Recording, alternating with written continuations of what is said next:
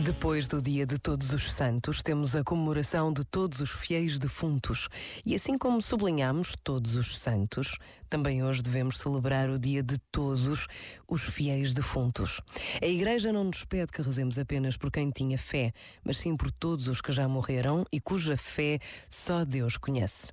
A palavra todos, que o Papa Francisco não se cansa de repetir, é também hoje a palavra certa, a que não deixa ninguém de fora, a que conhece a extraordinária dimensão do amor de Deus por todos nós. Pensa nisto e boa noite. Este momento está disponível em podcast no site e na app.